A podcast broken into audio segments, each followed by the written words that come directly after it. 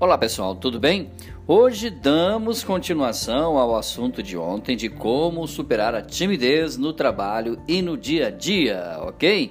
Ontem as dicas foram cinco e hoje serão mais cinco. A primeira de ontem foi aceite-se como você é, a segunda enfrente seus medos, a terceira aproxime-se aos poucos das pessoas, a quarta evite se comparar e a quinta acredite em si mesmo. A sexta dica de hoje: trabalhe o seu autoconhecimento. É isso mesmo, observe suas melhores habilidades, as melhores características de sua personalidade, quais são os seus talentos e quais os pontos de sua vida pessoal e profissional você tem uma desenvoltura melhor e assim por diante.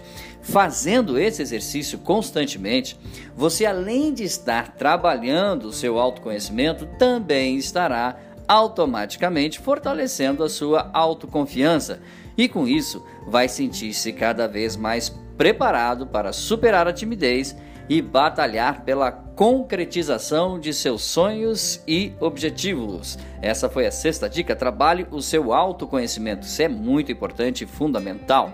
Sétima dica: cuidado com a opinião alheia. É, em muitos casos, a timidez se manifesta e impede o indivíduo que é tímido de ousar ir além pelo medo, é claro, da opinião das outras pessoas que o cercam, aquela velha máxima, e o que, que os outros vão pensar, não é verdade? Até quem não é tão tímido, assim como os outros, acaba se importando mais do que deveria com a opinião alheia. A minha dica é que você não dê tanto assim ouvidos às opiniões e até mesmo às sugestões das pessoas que lhe cercam, mesmo aquelas que você considera bastante como amigos e familiares.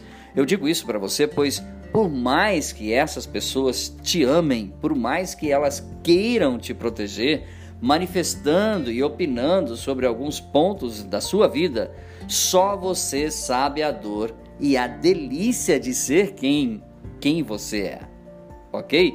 Como já diria Caetano Veloso, o que eu quero dizer com isso é que só você entende as suas vontades, desejos, seus sentimentos, aquilo que te deixa feliz ou triste, enfim.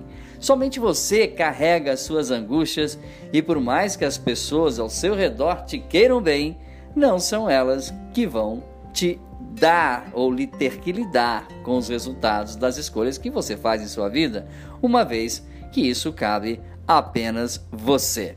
Oitava dica é não deixe que a timidez comande sua vida. Olha só, respeite a sua própria vontade, ok? Ou seja, se você tem vontade de ir a uma, por exemplo, uma reunião, decida ir e realmente vá. Não deixe que a timidez tome conta de você. Tome a decisão racional e cumpra a decisão. Ao adotar essa postura, ou seja, racional, se tornar atuante em sua própria história, você passa a se respeitar ainda mais e começa a se sentir ainda mais fortalecido ou fortalecida para conquistar seus sonhos e objetivos. Então, oitava dica: não deixe que a timidez comande sua vida. Tome decisões. A nona dica: dê mais risadas de você mesmo. Não leve tão a sério, sabe? Levar-se tão a sério e, se levar tão a sério e aproveitar mais as coisas boas que a vida tem a lhe oferecer é fundamental. Com isso, você vai começar a entender que erros acontecem e você precisa aprender a brincar com os seus erros. Que todos nós, tímidos ou não, estamos sujeitos a eles e que o melhor a se fazer quando a gente erra é rir de si mesmo e da própria situação, levá-la com mais bom humor e seguir adiante, pois somente assim teremos a oportunidade de levar uma vida muito mais leve e tranquila. Décima dica: utilize a técnica Ford a seu favor.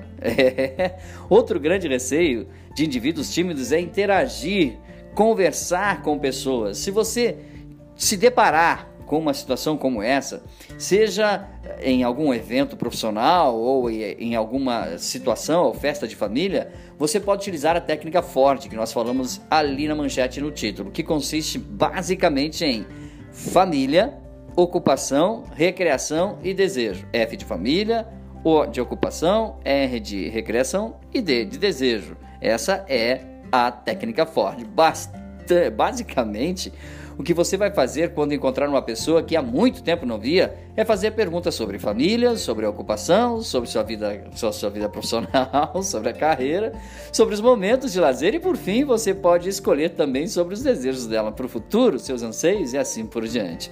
Essa é uma técnica extraordinária, pois, é claro, além de render as mais variadas perguntas, rende também bastante respostas, o que faz com que as pessoas acabem falando mais do que você e faz também com que você compreenda que se comunicar com o outro não é um bicho de sete cabeças, que pode ser bom e pode, é claro, surtir bons papos e você pode ir ficando cada vez mais à vontade para fazer isso.